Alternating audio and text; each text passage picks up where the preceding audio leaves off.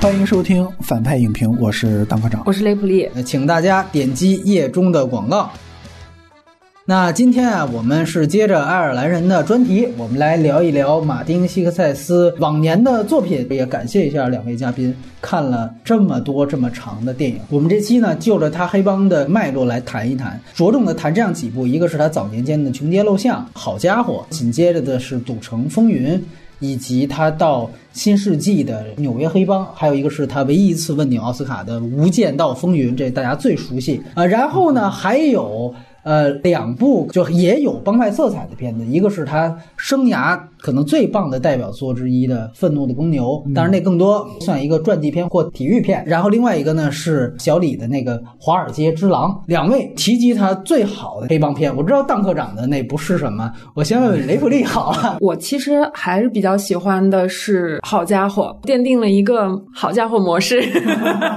这是它最重要的一个功能。这个好家伙模式就是前半部分开挂，然后兄弟们一起携手在黑帮打下一片天，然后升官发财换老婆，有满满的内心的爽感。而且他那个剪辑和视听语言又快又凌厉，音乐不停，然后信息量满满。然后到了中间部分做了一些蠢事，就好像这个人物被吸入了黑帮的这个命运的漩涡，不可自拔一样。哎，然后有人告密，而且往往告密的这个人就是一个无关紧要的一个人，然后最后兄弟情瓦解，或者是组织瓦解，然后最后他们回归老百姓的生活。特别有意思的是。在这个里面，警察基本上是不展示的，只负责在最后给这个犯罪分子戴上手铐做做笔录。另外一个，所有女性都是摆设，这个是他奠定的一个好家伙的模式。好家伙里面让我最震撼的就是乔贝西的那个死亡。从早期的黑帮片一步一步走到好家伙，真正的黑手党势力是越来越恐怖的。他仿佛年轻时候对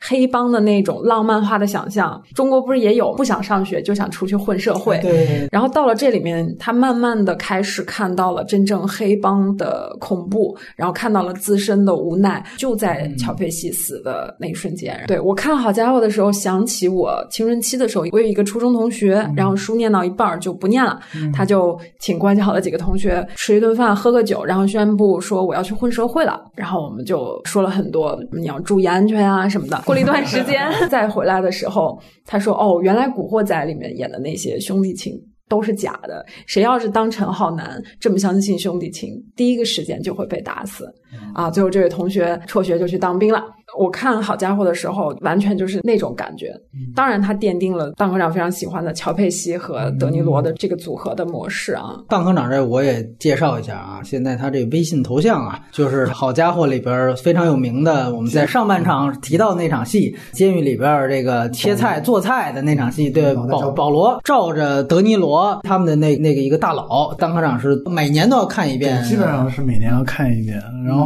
往大了说呢，我觉得好家伙，他首先颠覆了教父模式，因为教父奠定了一个就是黑帮的这种家族式的这种贵族式的这样一个基调，就是所谓的意大利黑手党就一直这样传承下来。但是好家伙，它是一个街头化的一个黑帮，像刚才那个雷普利说的，就是乔佩西他所代表的其实是意大利的一个家族式的一个黑帮其中的一个小头目，但是他是真正的一个就是所谓的呃意大利纯正血统的这样一个黑手党。但他的死，刚才雷普利说他还是会有这样的一个结局。教父里面所有人的死亡，它其实都带着一种悲剧色彩。对。但是到了那个好家伙里面，它其实就是一种突发的、毫无预警的这样一个街头的突然式的一个死亡。随着年龄的这种增长，好家伙越来越感动我的是，里面不管是高贵的也好，还是这种所谓的混混也好、街头也好，他们对于成功的这种渴望，他们对于生活这种要求，你在很多其他类型电影里面你看不到的非常多的细节。就比如说监狱里面做饭这种戏，还有里面你黑帮聚会家庭，你你烤个腊肠，你也有很多讲究。移民普通的人的这种生活，它是包含在这里面的。当他们有钱以后，这种欲望，它是用非常电影化的这种拍摄方式。因为里面最经典的那个长镜头，他有钱以后带着新认识的女友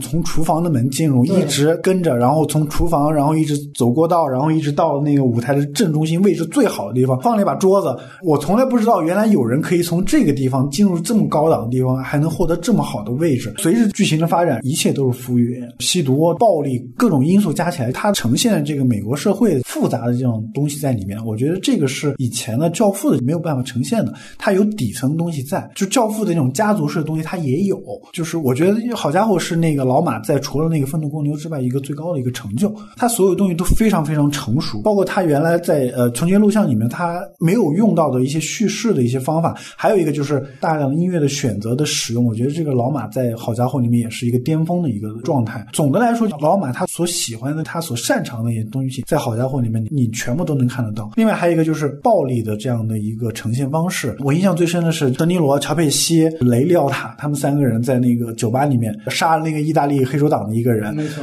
高层。一开始他们俩就是只是一个简单的一个斗嘴，是那个呃德尼罗还是谁去把门关了，然后三个人就把人暴打致死。拍那场戏的时候马是用了很多特写，包括仰拍德尼罗用脚疯狂的踩，就那场戏在好家伙里面一个暴力的一个极致。还有一个就是开场的时候，他们三人杀人去埋尸，埋尸完了以后回到乔贝西家里面的那个老母亲给他们做了一顿饭，对对对马上就进入一个家常模式，你知道吗？就是这样的一个转换的这样一个东西，你在以前的黑帮片或者在后来的黑帮片你都看不到。好家伙，对我来说这是一个非常特别的一个存在，就是说能让我窥见到黑帮的一种状态、一种生活状态和他们犯罪的一个状态，而它也有这种史诗感。它这种史诗感是来源于，就是你之前如果看过那个《美国往事》的话，它的那种友情和背叛，在《美国往事》里面也有，但是到了好家伙以后，变成一种更街头的一种东西。说老板是社会学家嘛，然后你像看一个特稿这样的一个状态的话，就是我让我觉得好家伙，其实，在老马的职业生涯当中，他不可能再拍出第二部来了。好家伙，在我看来，他跟穷街陋巷联系非常非常大。对，呃，你也可以说是他把穷街陋巷给它类型化的一个登峰造极的成品。其实他也用了爱尔兰人里面这个格式，他的格式是这样：开场他突然切入了一场，有人踹后备箱，然后发现是一个人还没杀透，咱们把这个人给杀了。直到剧情中间回到了开场这个时间线，就发现哦，原来这是他们杀的最重要的那个人，就是黑手党的高层。从那儿开始接着往下走，建立的这个括号其实跟爱尔兰人差不多，当然爱尔兰人这个是更长的，它是变成双线并行了。那场戏为什么被提到了最前面，也能点出来，就是他们到底杀的这个人是如何的影响了他们三个人整个的命运，由盛转衰的。这也非常重要。而刚才大科长提到的杀黑手党的人是怎么杀呢？是因为一个非常普通的口角。但是你要仔细去看那个口角呢，其实是那个刚刚放出来的那个黑手党的人在侮辱这个乔佩西，说你阿姨擦鞋的现在都能混成人模狗样的，尽管你已经很牛逼了，而尽管我。刚从监狱里出来，境遇上这么大的落差，但是我仍然可以随随便便的在言语上侮辱你，就因为我是已经获得真正认可资格的一个黑手党。而乔贝西最大的一个有因的杀人和有因的反抗，就是他对于这个说了不，他也因此被整个的黑帮组织所吞噬。与这个有一场对立的戏。是一个同样默默无闻的小的服务员，给他们在玩牌的时候端茶送水，还是乔佩西自己的问题。服务员只是回嘴了，第一次把那服务员脚打伤了，第二次呢又继续侮辱那个服务员。其实用的那个方法和那个黑手党侮辱他的方法是一样的，都是没事找事儿。对方因为出于尊严，结果第二次回来一句，他把人家当时就打死了。其实所有的戏眼都在乔贝西这儿，他们既受到高层的人的碾压侮辱，同时也用同样的方法上行下效的去欺负底下的人，结果最后形成了一个因果报应。这个因果报应很有意思，就是说这样人杀人成性了。所以，当一个有头有脸的人也发生口角的时候，我也可以不考虑后果了，因为我已经形成了一种应激反应了。但好吧，对不起，你要付出代价。所以你看到，看似都是特别普通的口角，杀的都是根本不是剧情当中的核心人物。然而，每一场戏因果联系、阶层的原因、文化的原因非常清楚。包括我们之前提到的黑帮片给大家什么，跟所有类型片一样，其实也是某种程度上的造梦。就是满足大部分人想去犯罪、想去逃离开现在的这个生活的困境。黑帮片就是武侠小说，我去江湖上，所以他开场旁白第一句话就是“我从小就想当黑帮”，这个这个很经典的，没错，所以他前半段必须是满足观众欲望的。呃爱尔兰人可能说句实话更小众一点，就在于他已经没这个了，你知道吧？就从开场你就觉得这人也挺清心寡欲的，为什么呢？你对吧？那里边你能看见他为什么呀？我他为的都是大家图的这些东西，所以它是类型片巅峰就在这儿。但是在他后面，他的所谓那种批判性，包括人物这种急转直下，既合理。又准确，尤其是我觉得监狱戏，监狱戏现在看那简直就是一场极其华丽的一个场景调度。他开始也不告诉你是监狱，旁白后于画面出现，先呈现这人在一个窗前，你感觉跟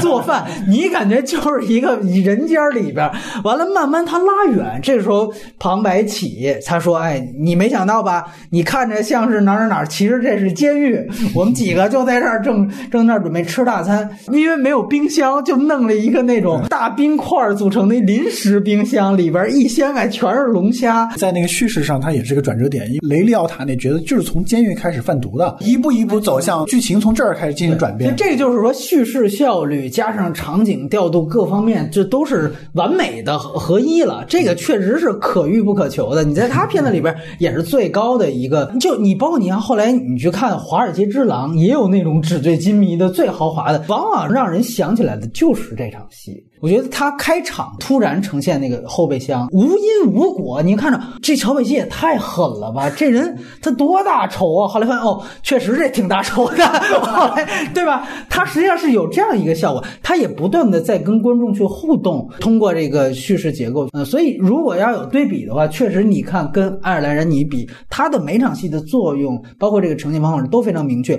甚至我们提到那个长镜头，其实现在我尤其我这次在看，看了那么多欧洲的。那种艺术片之后，你看这个长镜头不是特别复杂，但是它这个长镜头为什么会被留下来？一来就是刚才邓科长说的，他的视角。后来提《爱乐之城》的时候，就说你带领镜头，你的意义在哪？你主角都没出来，你那种纯炫技，就你都会觉得他是有一种故意要做长镜头，这个就非常非常的恰当。我这次才注意到，就是正是因为前面说实话，啪停下来，快速剪辑。然后定帧，快速剪辑，定帧，不断的插入旁白，在这样一个氛围下，你插入一个哪怕两分半的长镜头，这个对于整个电影节奏和电影呼吸来讲都非常重要。哎，这个和你比如说那种长镜头接长镜头的啊，我们说那是完全两码事。加斯范桑特那种，这个长镜头留下来是因为你要联系上下文去看。所以我觉得就各方面这片子确实登峰造极，可能唯一要遗憾就这次我注意到就是德尼罗戏份没有我印象当中那么多，就这次确实看这个片子可能就德尼罗的视角来看，可能不算他的代表作，这个是乔佩西的代表作，对，甚至是我们说他因为第一视角是那个雷利塔嘛，对对对，他算第二主角，他算老在叙事上他应该算第一，对他第一主角，然后乔佩西主要太抢戏了，对对对，对那场戏也不得不提。就是他开场出现，他描述他自己被打，乒乓，然后就是这，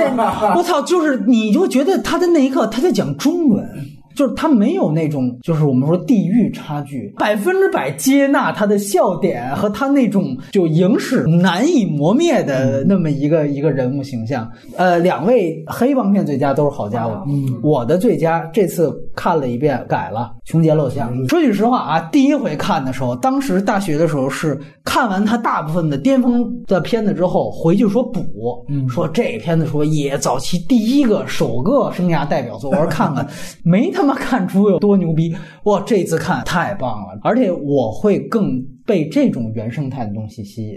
这个时期的马丁是最纯粹的，就是小五时期的贾樟柯的那个样子，哎，就是《风归来的人》里面他妈就侯孝贤的样子，就是你能看到这种世界的共通性。然后我也想再强调一个观点，就是说他巅峰期有两个人不得不谈。我们说他最厉害的片子是《出租车司机》跟《愤怒的公牛》嘛，嗯。那个作品啊，其实不完全是马丁的作者性，他有一个很重要的作者被忽略了，就是编剧保罗·施拉德。嗯，保罗·施拉德是前两年那个第一归正会的时候出来又做了采访，他也谈到了他不喜欢马丁新世纪之后的所有片子，他觉得马丁也变了。你看，在咱普通影迷看，马丁是电影原教旨主义者的味道是，当然他也可能有点抬自己的那种感觉，就是他觉得。他们合作出租车司机和蛮牛的时候的那种状态，可能才是一个真正巅峰的状态。大家有机会我们去谈保罗·施拉德，那是一个非常迷人的一个作者。大家知道那个德州巴黎写的就是他，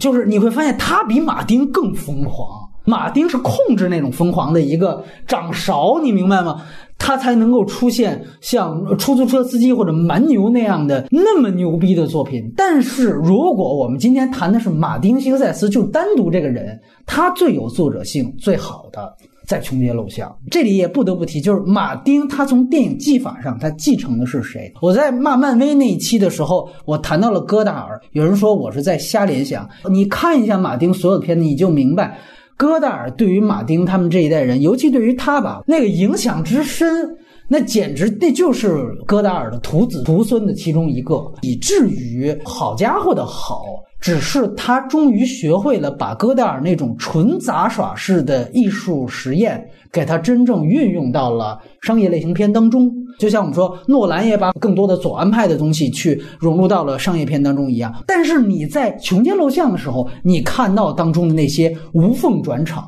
哈维尔·凯特他看那个德尼罗表妹那场戏，马上就转接滚床单我操，那就是 那就是从戈达尔的电影当中照抄下来的。这个东西其实是完完全全你能看到他受谁影响，又把他和他的出身和他当时对于宗教的怀疑，他对于帮派的文化的这个理解，以及对于纽约就小意大利这个地域的全面结合在一起的东西。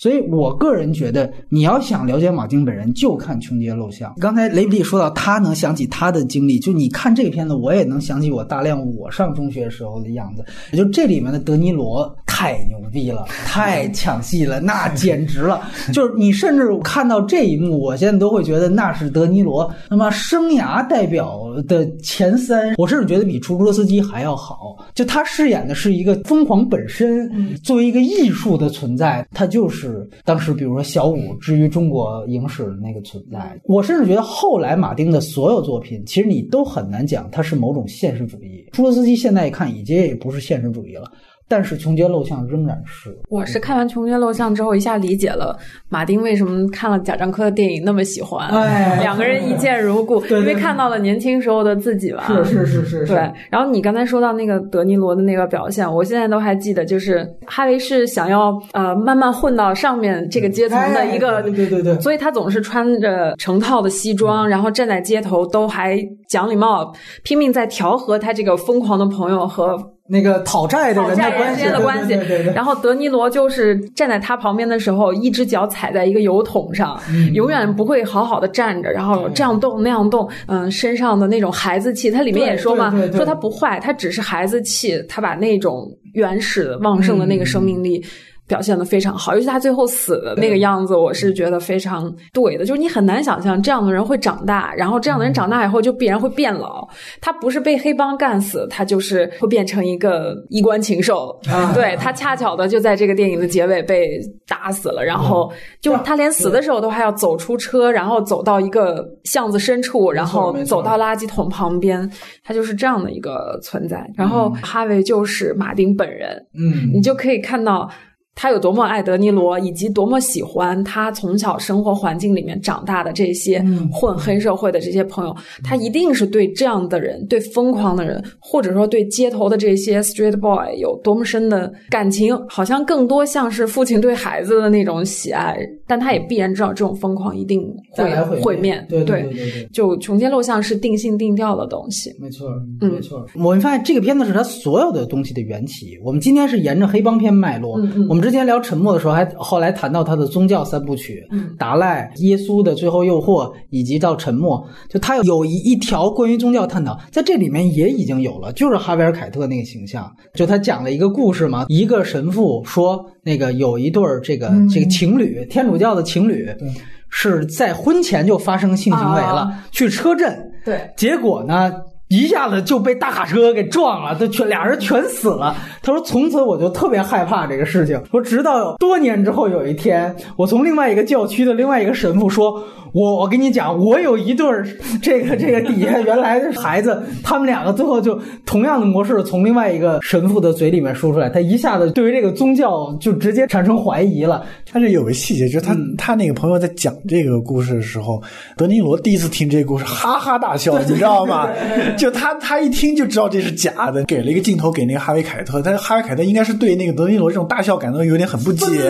对，有甚至有点生气，你知道吗？他会觉得我靠，你你是一点同情心都没有，还是怎么回事啊？你到底相信什么呀？没错，所以他们两个人的性格就一下就那个对，而且那个他还给自己辩解，他说我不是对于这个信仰有什么怀疑，我是讨厌谎言本身什么之类的，就是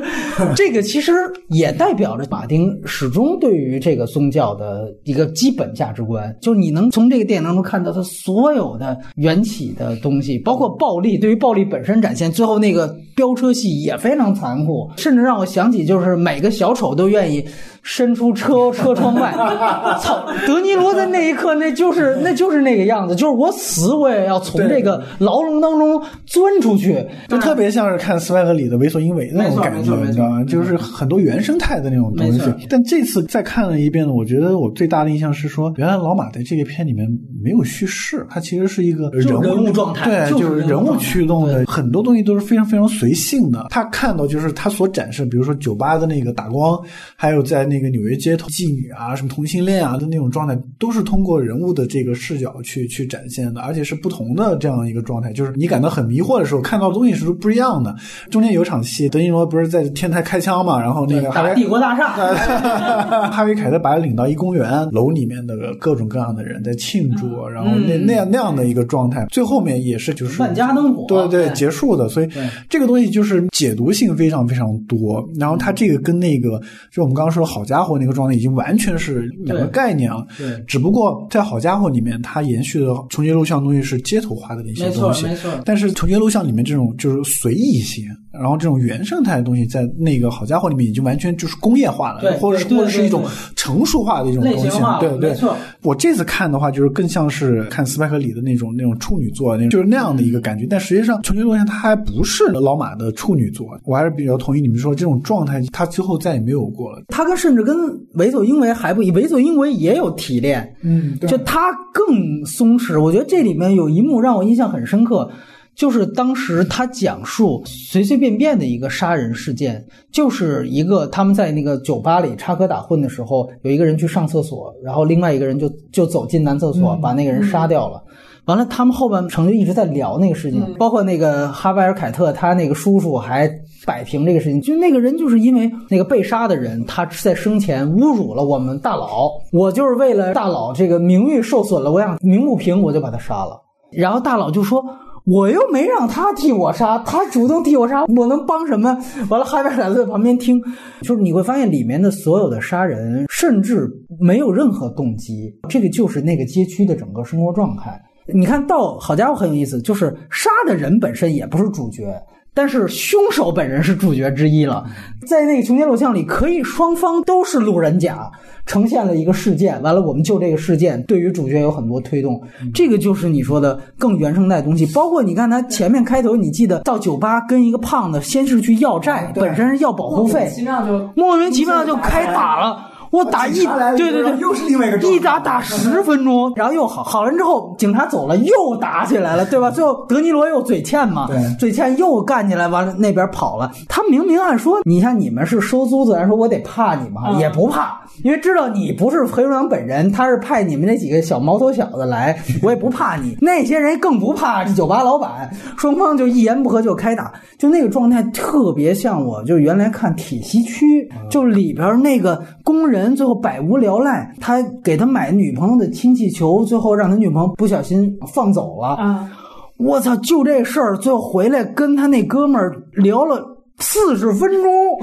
就聊这个，就说那傻逼娘们儿，我他居然的东北口音啊！当然是，哎呦，那个生动，你在这个穷街陋巷里边，你能就看到这样的东西，明白？所以我说他们就像说中文一样，就我们经常看到的黑帮片，它其实是把暴力仪式化了，哎，它这里面对，对，它这边把暴力日常化了，对，然后他们身处的这个街区就更加的无常，危险是随时可以发生的，没错。然后人的死可以这秒还活着，下秒就就没了对对对这个就可能接近马丁对这个底层的暴力街区的这个描观察绘描绘，没错对。没错没错，关键是这个片子老马他里面用的一些电影的镜头什么东西已经很成熟了，他用手持，对吧？他还用滑轨，他还用各种东西，他其实就是虽然他呈现的这种状态是很随意的，但是他在运用电影技术的时候，他确实是很讲究的。是是是是是，所以我我还是这句话，就是如果我们说环比，比如说小五跟呃风归来的人，再加上这一部，其实这一部是这三个里最好的一个。你一下小五，你现在仔细去看，他对于人物的推动啊，都是。挺有章法的，你明白吗？你能按照一个严格剧作法去推动，比如说最后一个 BB 机响，你发现原来是天气预报，对于他人物最后的那点绝望的推进，那是一个一次、二次、三次推进，我操，那挺工整的。只是它它看起来是极其是生活化，但是这个片子是更加一种无序和一种原生态的东西。但是我觉得三个是一类电影，尤其你知道我在里面看到他们德尼罗他们去骗两个小孩儿说买烟火。哎，你们要买鞭炮是吧？跟我来上车，咱不能在这儿交易。说你就上去啊，九楼你们去吧。说你得先给钱，四十你得先付，付了之后上去。反正说他们一数说，我操，才二十，他们把我们先给骗了。这时候才兜出来，哦，原来我们还更骗了他。你知道，就是风贵来的人最后一幕是那个钮承泽他们几个让人家给骗了吗？就是说交了钱，说你看上面有一个特牛逼的一个大彩电什么的，然后交了钱。就去酒楼，就你感觉这是两个时空，他拍了两面，一个是被骗的，一个是骗人的，本质上他们是一类人，知道吗？就那个我觉得太牛逼了，这就是世界语言，就一下子就统一起来了。我觉得穷街陋巷非常推荐大家看，但是可能你要对电影的认知了解稍微多一些，可能你看能看出更多的味道来。然后按照黑帮片的。顺序啊，可能我们要马上就要说到这个《赌场风云》这个片子来。其实我对这片儿最深的印象还是德尼罗那几十套西装，你知道吗？德尼罗他在表演上呢，也是一个代表作之一。作为一个这样的一个赌场的负责人或者这样一个赌场管理者，对对，这样一个形象，怎么说？就是黑帮对于衣食住行这个东西，他他他都非常注重。然后《赌场风云》他最大的一个贡献就是把西装已经拍到一个极致了，而且德尼罗他的身材各个方面也是处于一个比较巅峰的一个状态，他的气质各个方面，就是如果你是德尼罗的粉丝或者影迷，你把他作为一个他的一个关于服装、关于他的这种气质这种东西一个代表作去看的话，他绝对能满足你。另外，暴力戏还是比较重一点，但是我对这篇最不满的是沙朗斯通在里面这个角色，他跟那个乔贝西搞在一起，这个剧情实在是让我不能接受，你知道吗？搞兄弟女人这个是绝对被禁止的一个事情，但是你把这个戏拍的特别狗血。首先，我尺度明显变小了啊，是对吧？是是是。第二就是，我觉得他加入这个女性角色有一点向主流靠拢的这个意思，就是大家期待中的赌城要有暴力，要有类似于蛇蝎美女或一个不靠谱的美女从良的过程，对吧？就我非常难受看这个电影，我就觉得马丁就不要拍女性了，你干嘛要强调这样一个女性呢？我是觉得在以前的这种黑帮片类型片当中，有一个定律就是大哥一定是死于女人，就是红颜祸水。啊，是是是。但是我我最受不了的是床戏也好，或者是这种吻戏也好，它不适合乔佩西去演。我觉得在马丁斯科西斯拍的这个黑帮里面，首先能管理这么大赌场的一个黑社会分子吧，他不会爱上一个这样的女人。他甚至不会对感情有如此之深的投入，甚至被这个女的就反复纠缠。我明白，对你其实就不接受这个这种狗血的戏 码。再一个，沙朗斯通演的这个女性真的是一点儿都不好，我觉得他演技是有问题的。我看了一个资料说，最开始是想让麦当娜演，哦、最后是沙朗斯通撬了这个角色。我觉得沙朗斯通那个感觉和马丁斯科西斯的这个电影就质感就不对，因为沙朗斯通太符号，太符号。他当时应该是演本能前后嘛，就是沙朗斯通最红的时候。我甚至觉得有一些那个西装的搭配都不是德尼罗应该能穿能穿出来的，什么穿蓝的、穿紫的，我就觉得很奇怪。你看他离好家伙不远。我们说那个片子，他其实当时获得非常大成功之后，他其实在想着怎么把黑帮这个元素置换一下，仍然能够满足大家对于犯罪欲望的满足。所以它其实展现的是，呃，拉斯维加斯就是把赌这个事情置换掉了这个暴力，所以它的确不需要更多的直接暴力，因为它可以通过赌这个事情去完成，因为这个也是一个非常迷人的一个犯罪化的东西。其实这个片子你现在去看一下 M D B 也好啊。各方面也好，豆瓣也好，分都非常高。这是它分相对偏高的一个片子呢。无论是在西方还是在咱们这儿，我觉得这也是挺奇妙的一个事情。包括我第一次看这个片子的时候，我也特别喜欢。我是这次看的时候，我发现有重复的地方，包括尤其上司通这个角色，我也觉得非常非常的刻板。你其实很有意思，我这里也说一个最近的事儿啊。马丁他掀起了这个骂漫威的这个风潮之后呢，他在北美也遭遇到了一定的质疑和回击。有些回击是就事论事，有些回击直接就上升到于对他的抨击。当时我记得有一位很有名的女制片人还是女导演，她当时就说：“马丁，直到爱尔兰人，你为什么电影里面还没有任何的进步的女性形象可言？”这个指责啊，当然你可以说，你也可以指责杜琪峰为什么没有。但是最有意思是，马丁的那个女的制片人一直跟他合作的那个叫芭芭拉·迪菲娜站出来替马丁护法，他举的例子。就是《赌城风云》，我觉得这就更，我他妈看这猪队友，这就对，这就更更惨了，你明白吗？就说谁说他没拍过呢？《赌城风云》你没看过吗？可能那位回去一看，发现，哎呦，我撸起袖子来，我操，那就干吧，终于有材料了。这是最近一个很荒唐的一个口舌之争。它最大的问题在于哪儿？不仅仅是说这种妓女从良这一套非常无聊的这种脉络啊，终究其实他讲的是一日为表。表终生为表，你是不能从良的，这是他的整个对于这女人的定性，你明白吗？但是从另外一方面，我觉得挺糟糕的一点是说，他这里面对于所有这个女性形象的呈现，在于他一旦出了事儿，他就是歇斯底里的，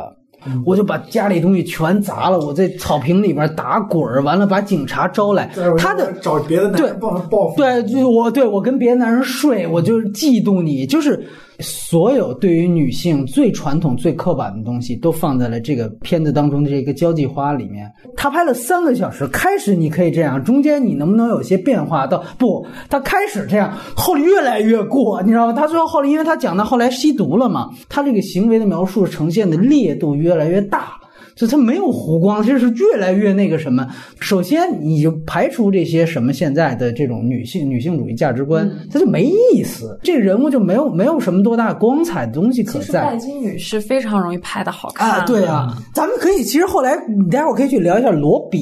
《华尔街之狼》里边那个他的最新的那个罗小丑女，就比这个角色要强嘛，对吧？当然也也也被炮轰啊。但是你上斯通这就没得洗。而且我不能理解的是。尚松还拼了命的抢来这个角色，就在那个时期啊，我觉得就是迷茫了吧？不不不是不是，就是马丁啊，你想想大师啊，而且我觉得这里确实有这么一点，就是马丁太少有角色，女性是有这么大戏份的。就他觉得这个整个剧情关键啊，对整个剧情关键人物，虽然这个关键起到的作用都不怎么样。呃，然后另外一方面呢，可能觉得大家觉得比较有意思的是，这里面德尼罗跟乔佩西他的这个互动，就他里边可能更分明，但也更走向这种利益关系化，等于就一文一武嘛。是德尼罗，你是高智商的管理人才，你本来也是一个天才赌客。完了，乔佩西，你就是打手，就发现这两个人是怎么互相暗算、互相要搞死对方的。然后还有一个大佬从中这个作梗，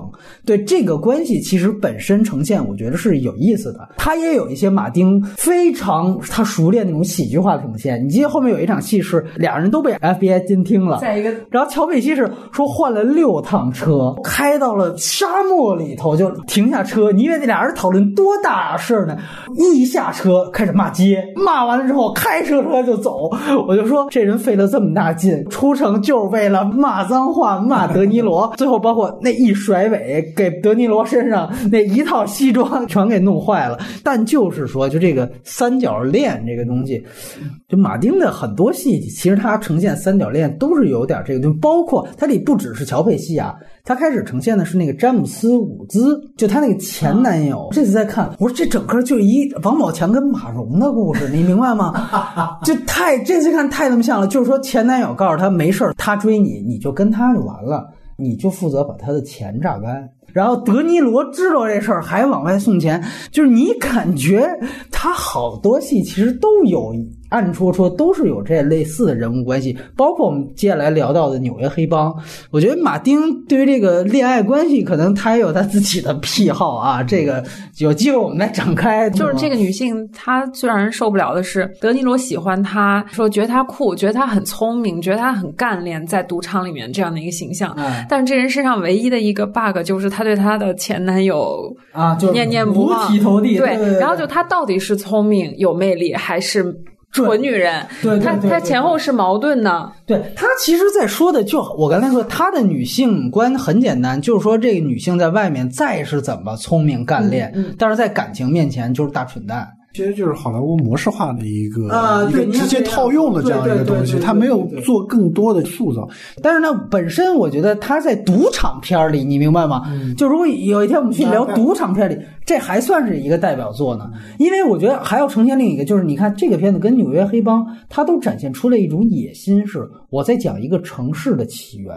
你看他们俩都用了一个非常野心镜头，就是内华达州一片沙漠，我就中间有那么一个小的一个亮片儿，然后我才从这儿开始给你讲这个拉斯维加斯是怎么起源的。这里面有一个彩蛋，我一定要说一下，就是《爱尔兰人》里面帕西诺的那个副手，当帕西诺进了监狱之后，他那个胖子的副手，他有一个助手。那个助手就在《爱尔兰人》里面有一场戏是倒车的时候被德尼罗用散弹枪打成筛子了，但是那个是乔佩西跟他说好了，就是就是故意不杀他，为了吓唬他一下。然后在那场戏之后，他和他那个胖子主管就完全成为黑帮的傀儡了嘛。就那个瘦子车被打了，但是最后那车也被吊车给给挤烂了。他是有原型人物的，那个原型人物就是在《赌城风云》里面开场劝说德尼罗接下他们赌场。到我们这儿来去当 CEO 吧，他还三推三让，说 不合适吧什么的。他就说我保证你来，我就给你绝对的控制权。那给他保证的人就是这里面这个应该叫多福曼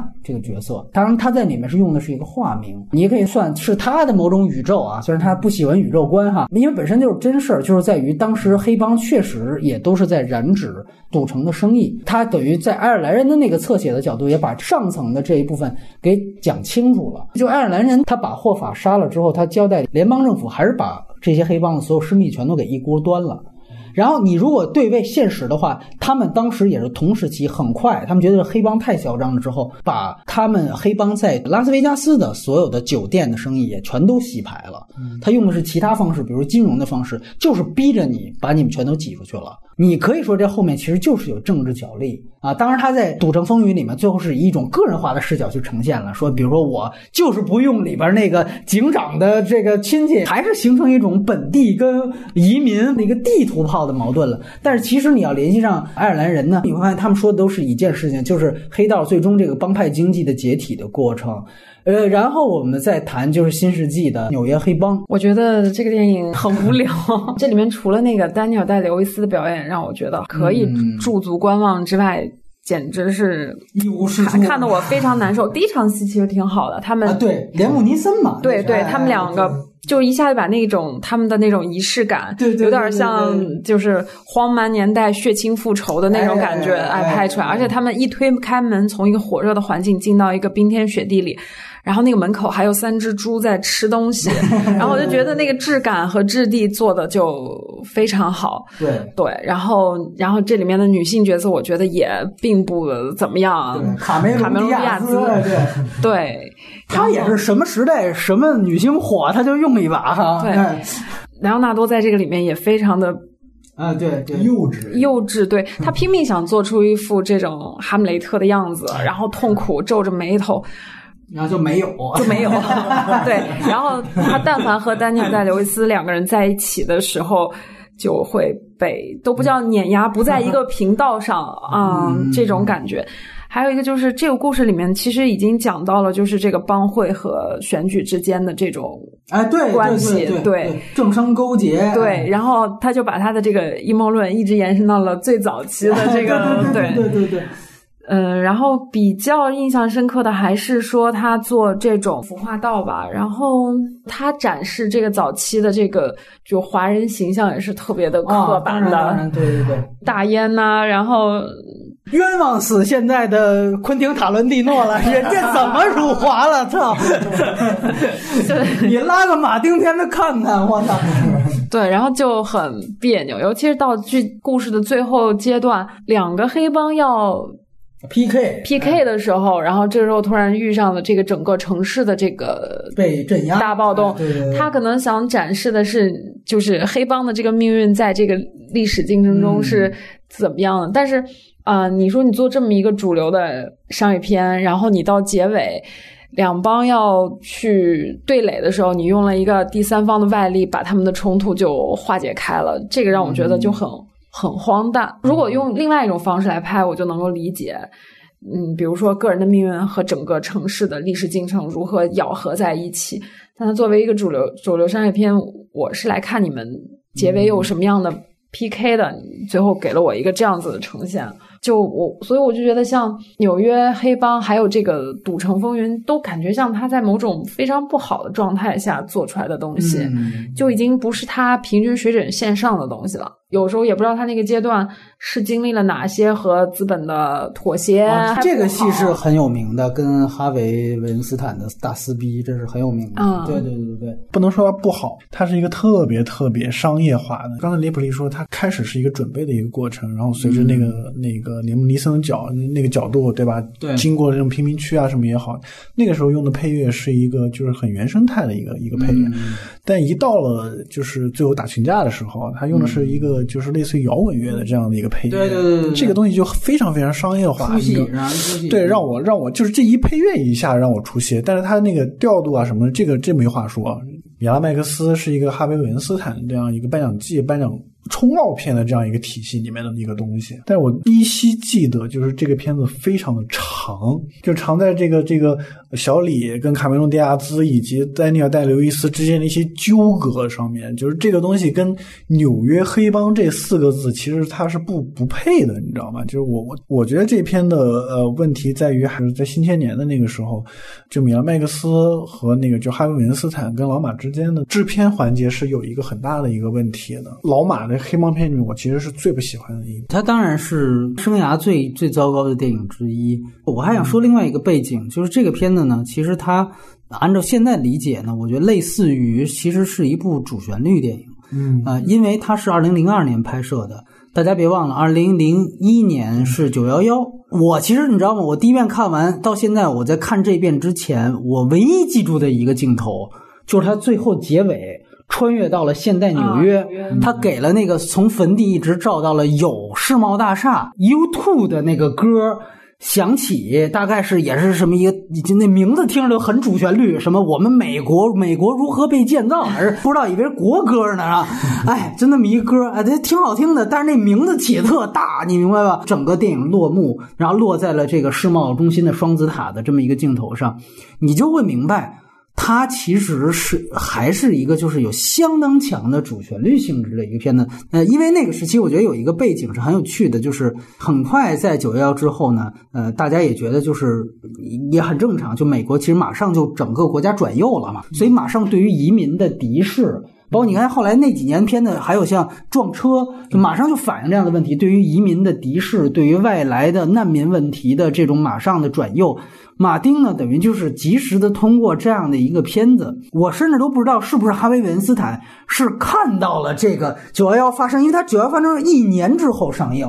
就这按说已经影片的前期是在这发生之前的，我不知道是不是哈维·韦恩斯坦用他的所谓剪辑权，最后把这个改成了这个方向，就告诉你，其实这我讲的就是一个哎本地的这个地图炮。和一个这个移民的冲突的故事，最后我们就是要倡导还是要开放啊，这个才是真正的美国精神。另外一个，两位说的也不错，就是他一定是要做这种浪漫爱情。卡梅隆·迪亚兹当时最红的女星，小李演了大船没没几年，那颜值还在红利期，那找你来干嘛？当然就是谈恋爱了。你别忘了，小李第一个成名的是《罗密欧与朱丽叶》。好，这次你接着来吧，《哈姆雷特》，这是一个非常精准的产品项目。在哈维那儿，这非常明确，这就是这个意思。我从你看，我有国家上面的，我有商业上的，哎呀，太清楚了。对，就是你从哈维的角度来说，他你不得不佩服他眼光确实特别准，只不过这个成品出来的效果那是另外一说对了。对顺便一说，这个片子其中一个编剧就是爱尔兰人的编剧。哎，就是泽里安。所以我感觉你你提到这种大历史，完了阴谋论，你就感觉这个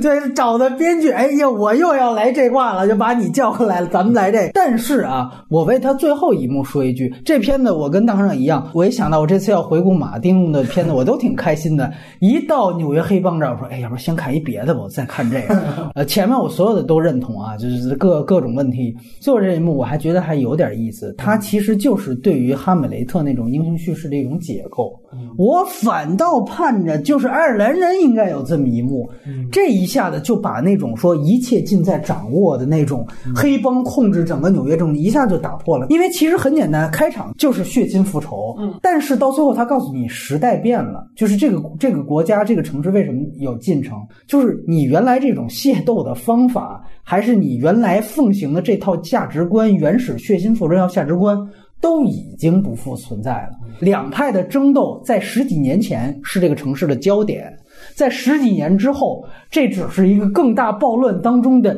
一个小小的插曲。就这个东西，我发现算是他之前已经预先张扬，然后突然反转的一个设计。最后就最后这一幕，我觉得有一点点史诗感出来了。呃，他其实这个感情啊，类似于树大招风。关键节点面前，你那一些个人的，你一生所奋斗的东西。太渺小了，但是我要展现出这个大和小的对比，就在最后这一场戏，就两个人最后在一个雾霾当中还在那么厮杀，就是所有人都已经跑走了。哎，这这个感觉，呃，我在最后觉得还能有那么一点意思。对，也是在这个戏的剪辑过程当中，就是他跟那个特尔玛剪辑过程当中有了那场贾樟柯后来不断回忆的那场跟马丁的。碰面，他当时去那个呃办公室找他，完了马丁一一直没出来见他，然后最后抽空出来见了他一下，见完之后等他走到了电梯间，我都这个料我都重复无数次了，假想里面他自己写的，完了马丁又跑到了电梯间，只跟他说了一句话，他说：“哥们儿一定要保持低成本。”他就说，他后来回去，他才知道在剪纽约黑帮，他就就是贾樟柯，贾樟柯才明白他为什么要这么说。完了，我现在再得再补一句，就是贾樟柯，你听劝了吗？完了呢，就切换到了《无间道风云》，原来他是一个导演界的小李啊，这大家都知道。哎，这是让他终结万年梗的一个片子。因为也是由于落下了不少争议，其实对，也因为是由于是咱们这边呃更受欢迎也更喜欢的这个港版《无间道》的翻拍版，所以使得大家对这个片子的感情非常复杂的。雷布利是唯一一个我们这次这一次又重看的，就是《无间行者》，我看了很多遍，所以呢，我这次都没有去重看这个片子。你来先聊聊。就是我我查这个片子资料的时候，我发现他好像拿了一个最佳改编剧本奖，是吧？对对对，他改编在哪里了呢？我觉得他改的还挺好的。我待会儿说说他改编在哪儿。就我觉得所有的精彩的一些段落，全部都是按照原剧本原剧本来的。他只是把两个女女性合成了一个，这是其中一个改编很重要。然后就是把就是香港警界，然后挪到了那波士顿。对，我觉得就是《无间道》这个故事最精彩的几个。段落它都没有什么自己的创造力，然后因为我也是实在太喜欢香港那个版本，所以我就真的是没有办法代入。我是在这次回看的时候，我才发现我豆瓣上面标记过，我觉得不在他的这种意大利式黑帮的这个系统里。我不知道他为什么会获一个张大奖，可能是他们觉得这个故事是不是还挺还挺挺牛逼的？对，我觉得换了一个语境，这个故事放在美国超级不成立，尤其是那个结尾，你最后又让那个谁马特沃尔伯格对。把那个马特达蒙杀了，然后我觉得完全就把《无间道》这个剧本就毁了。但是我能，我能其实隐隐的能感觉到马丁为什么喜欢这个故事，就是他对这个无常这个东西其实是有体认的。比如说从穷街陋巷。啊，包括好家伙，他好像多少都有点这种小小的虚无感。然后其实爱尔兰人里面最后结尾也有这种感叹嘛，嗯嗯，包括因果轮回啊、报应，他对这种东西其实是敏感，所以他可能会喜欢这个故事。但我觉得他完全没有拍出那个我我是《无间道》原教旨主义者吧。我个人觉得他改的还挺好的。我们看这个片子的感情可能会会很复杂很复杂，确实很复杂。但是我觉得他改的好的地方是，我觉得他把那个波士顿就是黑帮的一个原生态的东西，还是还是。加进去了，尼克尔森为代表的这样一个黑帮老大，就是他怎么样去掌控这个城市，以及怎样去掌控这个，就是在警戒和那个就是这个之间是怎么样去做的。也就是说，港版的那样一个卧底的这样一个故事，它其实是放在了一个波士顿，它这样一个。街头巷的这样一个和政界，其实这个我觉得这个东西其实是非常美国的。另外一点就是，这是老马拍的最好的一部商业片，好像是他票房最高的一个。就是刚才我同意雷布蒂，他不在那个好家伙的那个体系里面，包括那个就是我刚刚说他的剪辑师，他利用你用了大量这种快速剪辑，这个是他以前作品里面就是没有的，而且这种这种剪辑是非常商业化的这样一个剪辑。而且我记得这个片子应该好像是在那个呃《谍影重重》好像那那那。那几年出来的这个这个东西，其实我觉得老马也是有一定的这种迎迎合这种就是觉得这种剪辑方式。但是你要说他以这部片子拿了奥斯卡奖，这个我觉得还是有一定争议性的，还是学院找补。这肯定不是他职业生涯最好的一部片子，但是。我的印象还是停留在当当年奥斯卡颁奖典礼上那个好莱坞四杰嘛，对，好莱坞四杰给他颁奖的那个，我觉得那样一个场面，我觉得还是很挺值的。对我 对于我这样一个非常喜欢看奥斯卡的人来说，那样一个场面太值了。就是我已经不管他是到底是以什么样的片子去拿拿这个奖。另外一个就是，我是觉得马克沃尔伯格那个角色太精彩，他是唯一一个拿表演奖提名的。对对，就是就那样一个角色，就是。因为就他这个角色，而且是有原创性的，就是那个角色是非常非常美国化的一个美国警察的这样一个角色，就是或者是他也是好莱坞主流类型片里面你经常看到的这样一个一个角色，这样这样一个。就是一个恶棍警察，就是汤邦哈利，对对对，就就就是一个这样的一个一个形象，在放他放在了这样一个改编里面，我觉得是他做的非常成功，而且马克·莫沃尔伯格也演的非常好。他那个角色应该是，就是原版《无间道》里面是有两个人知道，就真正的警察卧底是谁，有一个不是已经开始就死了吗，然后剩下一个是黄秋生，对吧？然后他这个美版里面设置的开始那个就没死，就是马克·沃尔伯格。就一直到最后，他其实就是最后在说，你真正从体制化的去解决这个问题是解决不了的，就你要通过罪犯的手法去解决这样的一个事情，那最后就变成不是正义制裁了，法律制裁了，他最后就完全变成了一个私人恩怨。这个片子里面还有一个更大的一个改编，这个就还是透露了跟爱尔兰人一起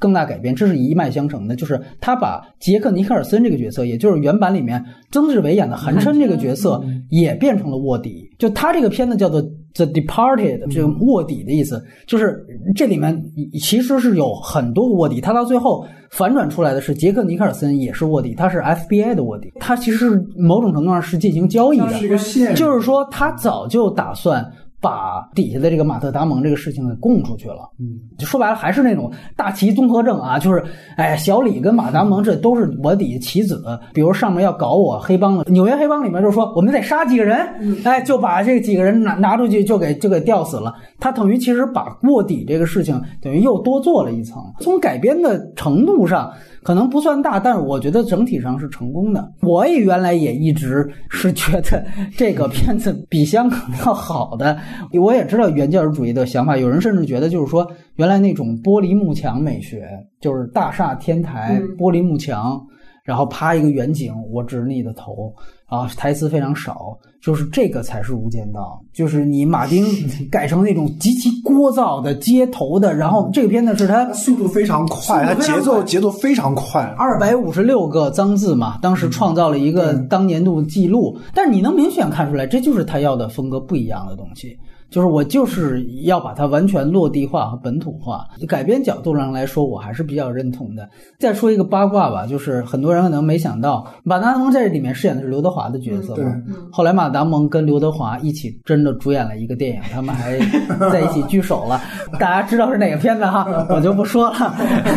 留给你们好好去想一想啊。当时他们还搞了这么一个仪式，中美两版刘建明的重逢什么的，哎，我觉得这太逗了那个。然后马。马丁呢，后来也作为回报，是挂了那个刘伟强一个极烂的片子，叫《青龙复仇》的监制。我是在多伦多电影节看了那片子了。对我还想说，这里面用的音乐非常棒。嗯，这片几乎我觉得从音乐程度来说，我觉得是他。最佳，而且它体现出马丁啊非常强的，就是这种 DJ DJ 能力很强。就是当时我跟海老鼠聊过一个细节，他当时应该是电影院那场戏，他拿着那个牛皮纸袋儿，好像是那场戏，还是呃他们床戏的那场戏，他用的是平克·弗洛伊德的那个《舒适的麻木》那首歌。然后当时我就说，他要用原版就不对了，他用的恰巧是柏林墙演唱会的 live 版。其实那个最终他推的那个高潮的段落都不是那个罗杰沃特斯本人唱的，是另外一个哥们儿唱。呃，那个嗓音和那个节奏正好跟这个画面就极搭，就这个确实都是帮助他很好的落地化，以及 Tango 那个配乐的单曲也都非常棒。我反复听那个这个片子的 OST，确实相当棒。人里面也有一些比较好的，但是呢，主题音乐相对来说感觉好像比较单调。虽然它三个半小时，我觉得那个曲目应该好像还没有这《无间行者》丰富，你知道，《无间行者》它用了大量的歌，每一首都都非常棒。他一定是那种在家里面音就是音箱从早开到晚的人。有可能，有可能，对对对对对。然后呢，《华尔街之狼》雷普利亚也觉得有一点点帮派色彩。它就是好家伙的另外一个版本，就太像了，感觉像是一套了招，一个模子刻出来的两个不同馅儿的月饼，只是它只是在说华尔街是新型的黑帮。我觉得它本身这个立意就挺有意思的。在《赌城风云》最后，他当时有一个好像像现在看就像铺续集一样，他在说，他说你知道我们这些黑帮被啊从赌城扫出去之后是谁接管了我们吗？是金融债券。其实他这也是一宇宙，而我们刚才说了，这个《赌城风云》接的其实就是爱尔兰人嘛。就是爱尔兰人，完了是赌城风云，完了就是华尔街之狼，他甚至都有城市上的联系。而且他是第一次把小李子用到很好的一个位置，对对对那个确实是太像本色的那种出演了。然后另外一个就是我非常喜欢《华尔街之狼》里面有一场戏，就是他把那两个 FBI 的警探骗到他的游轮上，然后去。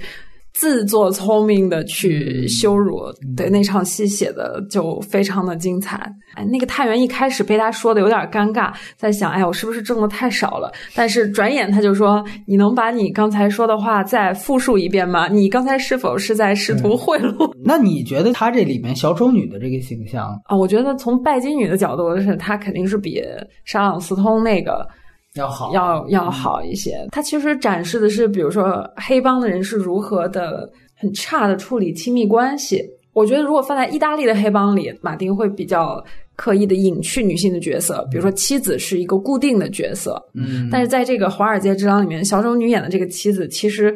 从某种程度上反过来决定了他的事业的走向。比如说，他这个妻子的亲戚帮他去洗黑钱等等的这种，他就更有分量，然后更有存在感。而且我觉得，其实小丑女的那个表演也是非常非常棒，非常棒的非常棒。对对当时这个片子一出来，大家就觉得就是又是一个真正的新星升起，就不只是有颜值。还有就这里面讲兄弟背叛，我觉得也更巧妙，就是塞递纸条的那个嗯戏，小李子以为。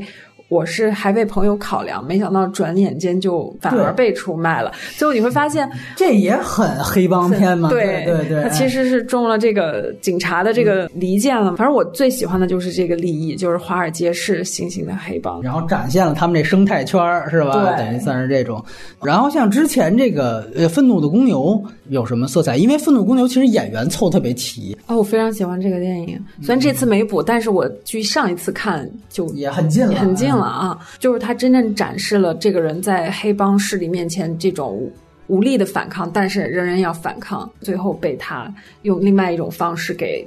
毁灭掉了。对对对对，对，最后他变成了一个脱口脱口秀演员，后来就演了《喜剧之王》，对，然后又上了小丑的舞台。对。对对对对，嗯，这个电影是我看马丁斯科西斯电影里面会就是有很强烈的情绪反应的电影，嗯、对。然后黑帮的那种展现并不是特别的正面，但是它是作为也是幕后黑手幕后黑手对，然后是主人公要对抗的那种无形的力量，对这样的一种感觉。他是其实是站在反面了，而不是说我我进行一种黑帮叙事，我歌颂道义有道，对吧？所以我就说这个视角可能不完全是马丁本人的，也可能是保罗施拉德带来的，当然也有可能是他们一起结合着，就是那个拉莫塔这个原型人物嘛。但因为他也请到这个原型人物，当时去做顾问。这个电影的视听实在做的太精彩了 啊，就没法说的那种。对，这个是当时好莱坞，我觉得是他有一批新好莱坞的这种彩色时代仿黑白片，这可能是做的最好的一个。他跟大卫林奇的《象人》，还有后来的这个《辛德勒名单》嘛，他们这几个都是有一批仿黑白黑黑白片，彼得·伯格曼诺维奇还有几个，呃，这个可能是就在光影上，我觉得做的最牛逼的其中一个，一个是这个，一个是曼哈顿版啊，这两个。这个确定是孙吗？姜文的这《乡间骑士》直接就这灵感从这儿拿来的嘛，对吧？虽然这歌不是为这片子写的啊，那很早的一个名曲。但是对于电影化的使用，它就是从那上学的嘛，对吧？这上来就用，不用再吹了。